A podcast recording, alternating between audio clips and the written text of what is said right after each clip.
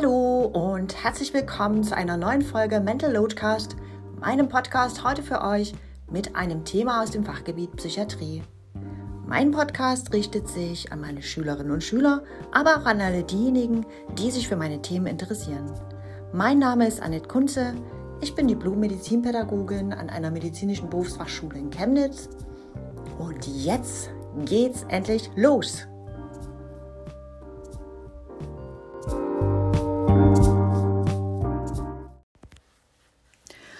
Alle Fälle ist die Psychiatrie wahrscheinlich auch das nebulöseste, weil für viele so schwer greifbare und mit den am meisten mit Vorurteilen behaftete medizinische Gebiet. Vorurteil.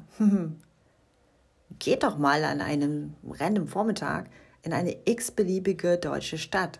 Castrop-Rauxel, Minden, Chemnitz, Jena. Am besten in so einen Konsumtempel und startet eine Umfrage mit Fragen wie: Wie stehen Sie eigentlich zur Psychiatrie? Und was halten Sie denn von psychisch Kranken? Ich denke, da werden eine ganze Menge wirde Vorurteile zusammenkommen. Die sind doch selber schuld. Sind wir ganz schnell beim Thema Sucht? Alkohol, andere psychoaktive Substanzen, legal, illegal, whatever. Oder auch so ein typisches Vorurteil. Die können sich bloß nicht richtig zusammenreißen. Sind wir beim Thema Depression und Angststörungen. Oder besser noch, die sind ja gefährlich, nicht nur für sich selbst, sondern auch für andere eine große Gefahr. Die sollten doch weggesperrt werden. Merkt ihr Leute, das ist eine Stigmatisierung. Aus dem rätselhaften Lexikon der unerklärlichen Phänomene und unbelievable Incidences. Stigmatisierung beschreibt einen Prozess, bei dem Menschen andere Individuen und oder ganze Gruppen zum Beispiel psychisch Kranke, in eine bestimmte, in der Regel negativ bewertete Kategorie einordnen. Und gleich noch zum Begriff Vorurteil, auch aus eben diesem Not Up to Date Anymore Lexikon für und von Normopathen und solche, die es werden wollen. Vorurteile sind stark gefühlsbetonte Einstellungen und hier in unserem Falle negative Haltungen, gegenüber Personengruppen, Objekten oder Sachverhalten. Vorurteile beruhen meist nicht oder nur in unzureichendem Maße auf Sachkenntnis, vereinfachen eine Sachlage unzulässig und sind stark von Gefühlen und Affekten gesteuert. Was hat unser Mathelehrer schon immer gesagt, wenn wir in der 11. und 12. Klasse unsere Mathearbeiten wiederbekommen haben? Ihr Wissen ist durch keinerlei Sachkenntnis getrübt. Und genau so ist das auch jetzt hier in unserer Thematik. Frag doch mal die Leute in der Fußgängerpassage, ob sie schon mal mit psychisch Kranken zu tun hatten oder den Fuß in die Psychiatrie gesetzt haben. Also nicht persönlich betroffen jetzt, sondern mit klinischer Relevanz. Und welche Krankheiten das überhaupt sind, von denen wir in der Psychiatrie reden. Dann kommt nämlich insgesamt wenig bei rum. Depression, hm, Sucht, hier aber vor allem die bösen Drohungen der Jugendlichen. Versteht mich bitte nicht falsch, ich will das nicht verharmlosen. Ist auch noch ein Thema, über das wir reden müssen. Denn gerade Chemnitz und das Erzgebirge sind ja mehr oder weniger auch ein Hotspot der Crystal Meth Geschichte. Aber wie gesagt, es sind ja eher so die bösen Drogen der Jugendlichen. Weniger ist da von der enormen täglichen Alkoholkonsummenge von Udo und Sibylle im Fokus. Übrigens noch so ein Thema, über das wir mal reden sollten. Und dann wären da vielleicht noch Burnout und Angststörungen. Wobei nebenbei bemerkt, die Jugendlichen und jungen Erwachsenen mittlerweile erstaunlich gut informiert sind. Schließlich dominiert Mental Health und das Öffentlichmachen psychischer Probleme und Erkrankungen auch die Musikszene. Eigentlich nichts Neues. Aber es entstehen und entstanden aktuell globale Kampagnen wie zum Beispiel CC Awkward, eine Kampagne für psychische Gesundheit, in der sich Künstler und Künstlerinnen wie zum Beispiel Billie Eilish engagieren und zu Wort kommen. Und wenn solche Kampagnen dazu führen, dass Schlimmeres verhindert wird, also autoaggressives Verhalten, suizidale Handlungen, einfach nur dadurch, dass man als Betroffener eine Community findet, dann ist das schon gut. Aber um mal einen Schlussstrich jetzt hier unter unsere Vorurteilskiste zu machen. Wir punkten mit Entstigmatisierung durch Wissen und Bildung.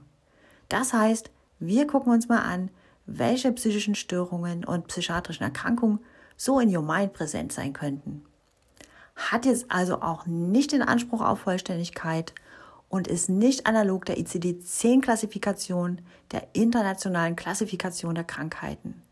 International Statistical Classification of Diseases and Related Health Problems. Wer mag, schaut da einfach mal nach der aktuellen ICD-10-Version 2019. Relevant sind also Erkrankungen wie die Demenz. Die begegnet uns nicht nur in Alten- und Pflegeheimen in geriatrischen Stationen und Gerontopsychiatrien, sondern überall, also auf chirurgischen und internistischen Stationen und ambulanten und natürlich in der ambulanten Pflege. Nicht zu vergessen die Betroffenen und ihre Familien. Dann wären da noch affektive Störungen, also Depression und Manie. Wer unter beiden extrem leidet, ist an einer sogenannten bipolaren affektiven Störung erkrankt. Das schließt eben beide Extreme ein und verläuft meist schubhaft, im Wechsel unterbrochen von Phasen mit adäquater Stimmungslage.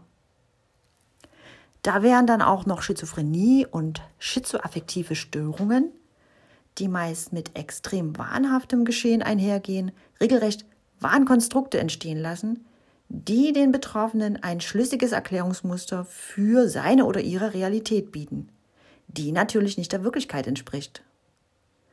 Ich denke da an, ich nenne sie jetzt mal Frau Schmidt, die Königin des Universums. Fiel zum wiederholten Male durch intensives Stehlen auf. Gestellt von Security und mittlerweile Polizei kam es zum lautstarken Wortgefecht und Gezeter. Da sie der Meinung war, sie könne sich sowieso alles nehmen, weil ihr ja als Königin des Universums ohnehin alles gehört.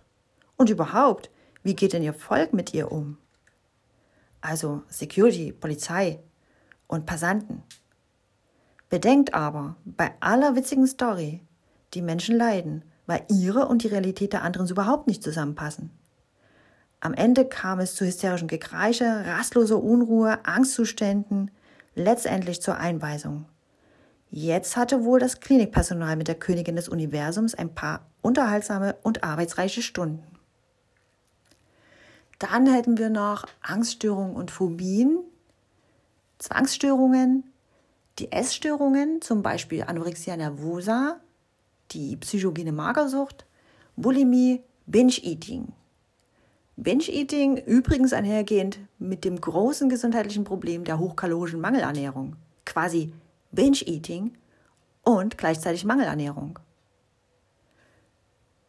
Dann wären da noch Körperbildstörungen und Dysmorphophobien, der Körper wird regelrecht als Makel übersät wahrgenommen, was unter anderem mit Rückzug, Panikattacken, autoaggressiven und suizidalen Handlungen einhergehen kann. Nicht zu vergessen natürlich Verhaltensauffälligkeiten durch psychoaktive Substanzen, Suchterkrankungen. Ich erinnere hier nochmal an die illegalen Drogen, an Udo und Sibylle und den Alkohol sowie die Medikamentenabhängigkeit von Tante Inge.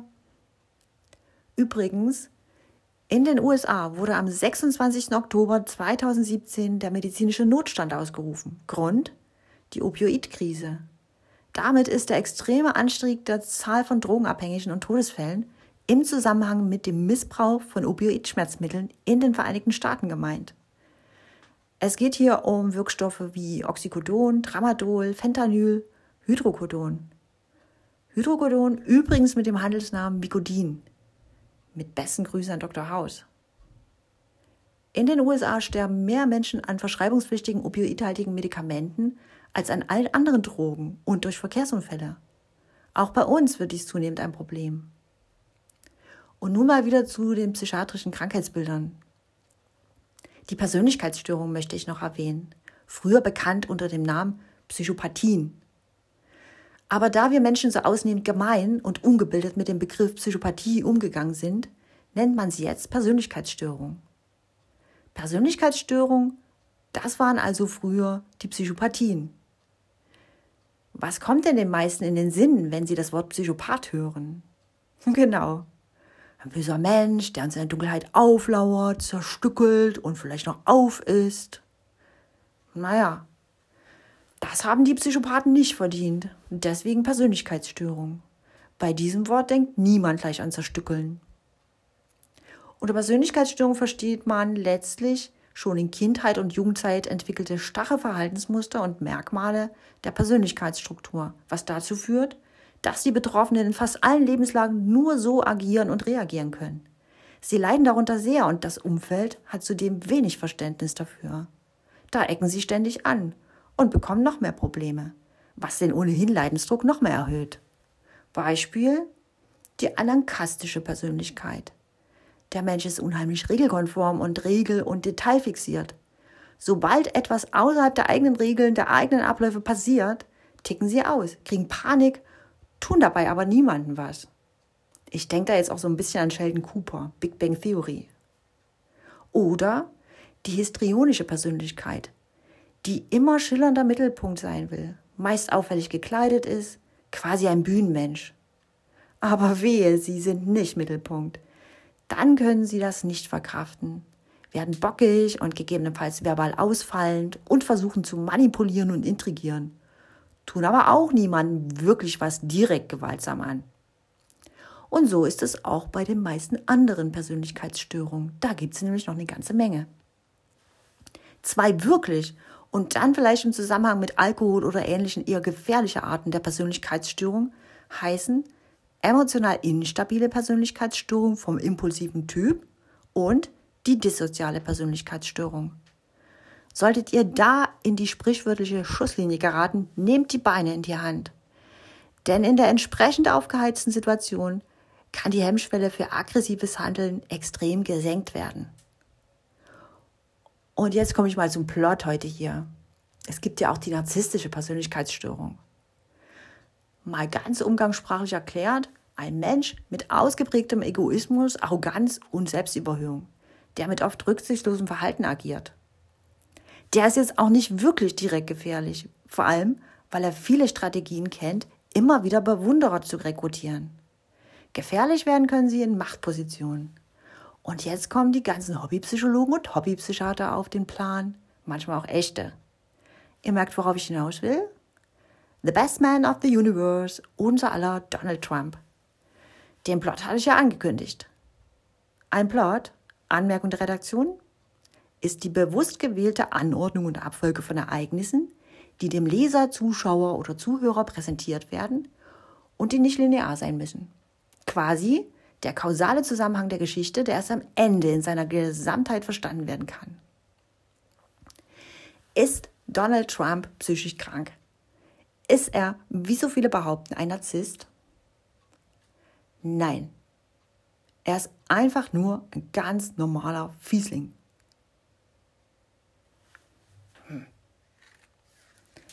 Ein zutiefst amoralischer Mensch eigentlich. Exzessiv aggressiv, politisch brandgefährlich, verrückt, aber im klinischen Sinne eben nicht.